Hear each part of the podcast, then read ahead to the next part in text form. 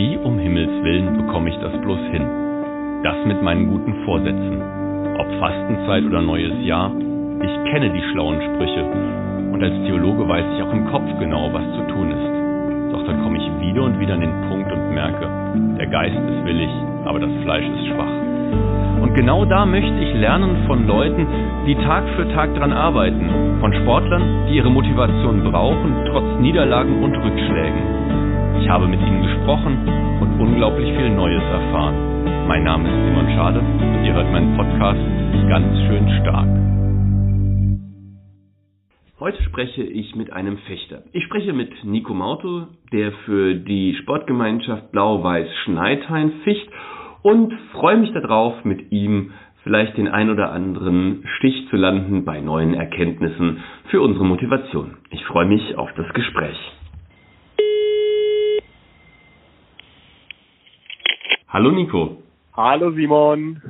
Nico, Fechten ist ja auch so eine Sportart, wo man sehr stark sich misst, indem man in Wettkämpfen gegeneinander antritt.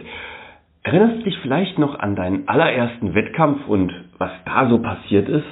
Ja, das geht natürlich auch schon eine ganze Zeit zurück. Ich glaube, mittlerweile sind es zehn Jahre und das war dann natürlich auch erstmal verbunden mit einer großen Menge an Nervosität. Ich war super, super nervös. Ich war habe mir fast in die Hose gemacht damals als äh, kleiner zehnjähriger Junge und habe dann noch irgendwie erstmal alles vergessen gehabt, was ich so gelernt habe. Aber auf der anderen Seite wollte ich natürlich auch gewinnen, weil man ja auch äh, von den anderen hören beim ersten Wettkampf und ja, schau mal, da habe ich das gemacht und das. Und ja, also es war auf jeden Fall eine tolle Erfahrung, aber ich muss schon sagen, ich war da eher nervös und habe dann auch nicht so gut abgeschnitten. Das ist ja jetzt schon eine ganze Weile her. Wie sieht das heute aus? Wie schaffst du es heute bei einem Turnier, dich vorzubereiten und deinen Fokus ganz auf das zu lenken, was da jetzt kommt? Genau, Fokus ist da schon echt ein ganz gutes Stichwort. Ich hatte nämlich echt viele Probleme wirklich mit meiner Nervosität immer vor den Wettkämpfen und deswegen stand es bei mir auch dann immer mehr an der an der obersten Stelle von der Tagesordnung, dass ich wirklich gucke, dass ich runterkomme vorm Turnier.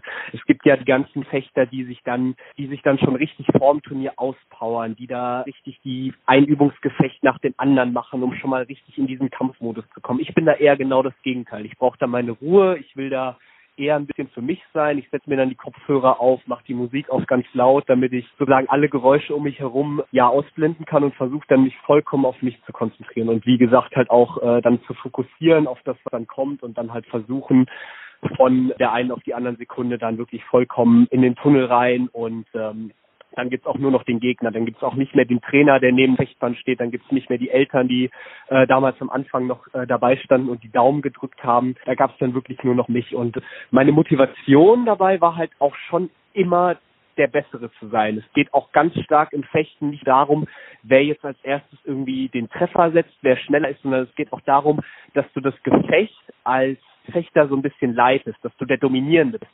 Weil für dich ist es immer entspannter und angenehmer, wenn du in der Rolle bist, der, der das Gefecht bestimmt, der bestimmt, wo es hingeht und nicht der bist, der sich sozusagen dem anderen, äh, seinem Gegner fügen muss. Und das war immer der Ansporn. Also es ist schon ganz klar, dass man alleine da auf seinem Kampf sich konzentrieren muss. Aber ich würde jetzt nochmal fragen, ist das wirklich auch eine reine Einzelsportart oder wie wichtig ist das Team für dich beim Fechten? Mir persönlich ist das neben der Plosch zwischen den Gefechten und auch in den kleinen Pausen ist mir das super wichtig. Also da bin ich auch gerne, werde ich auch gerne mal irgendwie mit einem High Five nochmal motiviert oder mit einem motivierenden Spruch nochmal versucht irgendwie da noch die letzten Prozente aus mir rauszukitzeln oder auch äh, gerne mal noch ein motivierendes Wort vom Trainer. Das ist mir schon irgendwie immer wichtig. Und was ich auch immer schön fand, dass trotzdem, dass es eine Einzelsportart ist, dass wir trotzdem auch äh, im Verein uns auch immer gegenseitig da motiviert haben. Da wird dann auch immer beim Gefechten von den anderen zugeschaut. Man feuert sich gegenseitig an. Und das ist irgendwie schon auch ein wichtiger Aspekt, weil ähm, ich sag mal so, ohne Freunde, mit denen du dann auch deine Siege und den Ruhm teilen kannst, macht es auch nur halb so viel Spaß. Jetzt stehst du nicht nur als Fechter auf der Planche, sondern eben auch als Trainer. Und wenn du deinen Nachwuchs so ein Stück weit versuchst zu motivieren, wie hilfst du denen dabei, wenn sie mit Niederlagen umgehen müssen, wenn sie nicht erfolgreich gewesen sind, dass sie nicht alles hinschmeißen und aufgeben, sondern weitermachen? Ja, das ist natürlich ganz schwierig. Da musst du echt von Kind zu Kind musst du un unterschiedlich daran gehen, weil jedes Kind reagiert natürlich anders und es gibt Kinder, die gehen da komplett sachlich, komplett rational ran und haben auch eine Niederlage sofort verkraftet. Die musst du noch nicht mal trösten und dann gibt es Kinder, die äh, ja, für die ist dann erstmal eine halbe Welt zusammengebrochen und die sitzen dann auch erstmal 30 Minuten auf der Bank und dann musst du die natürlich schon auch ein bisschen trösten und halt immer auch sagen, dass, dass es, wenn du verloren hast und, sag ich mal, aus einem Turnier ausscheidest, dass das nicht als Niederlage an dem Tag zu sehen ist, sondern dass das auch ein Stück weit als ja als ein Gewinn aufgeführt werden kann, nämlich man wächst mit seinen Herausforderungen und man wächst auch mit seinen Erfahrungen. Und für mich war das damals auch ein langer Weg, bis ich mal mich in die höheren, höheren Klassen vom hessischen und vom deutschen äh, Fechtsport vorkämpfen konnte. Und da muss man halt auch immer wieder das große Ganze sehen und die Erfahrung macht es halt wirklich aus. Und äh, mit jedem Turnier, Gefecht, was du gefochten hast, hast du ein kleines Stückchen Erfahrung mehr gewonnen. Und das ist ein sehr, sehr weiter Weg beim Fechten. Das, mhm. das mag ich gar nicht anzweifeln, dass man halt einfach da sagt, guck, die Niederlage, die hast du jetzt eingesteckt, aber die ist abgehakt und was du mitnimmst, ist die Erfahrung und nächstes Mal machst du es besser. Manchmal ist auch das Leben ein Kampf und wenn du da so als Fechter reingehst, wäre meine Frage für die Herausforderungen und den täglichen Struggle im Leben, was nimmst du da in deinen Alltag mit hinein an Erfahrungen aus dem Sport für die Bewältigung der ganz normalen alltäglichen Dinge?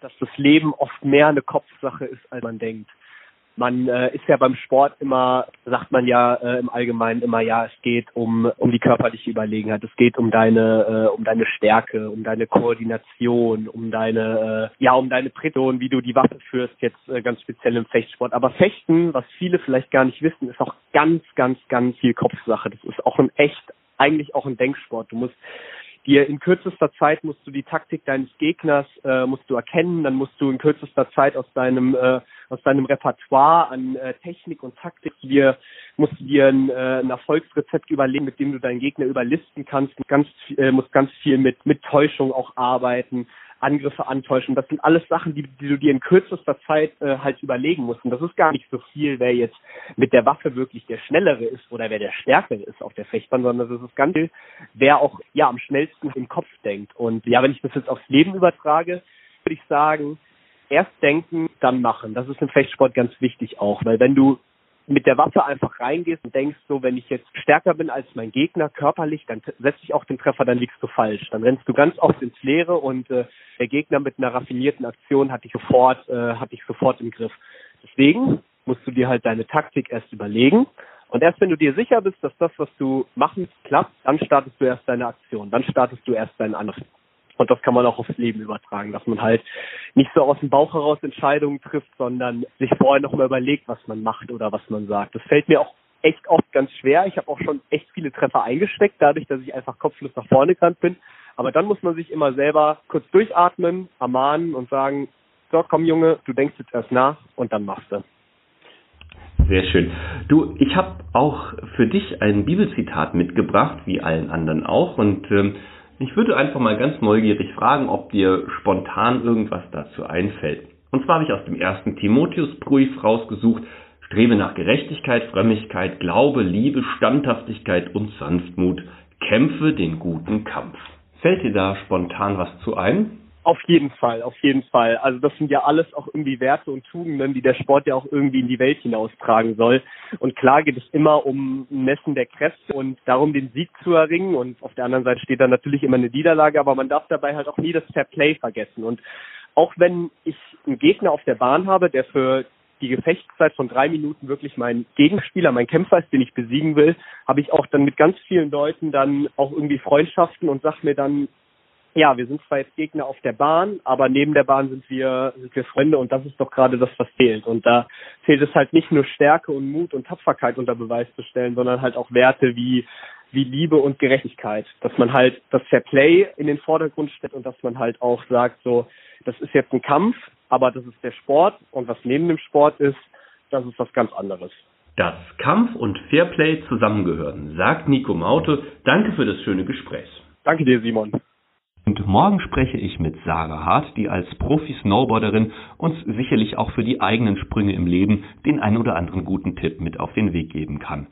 Ich danke euch fürs Zuhören und wünsche euch einen schönen und gesegneten Tag und bleibt tapfer. Bis dann, euer Simon.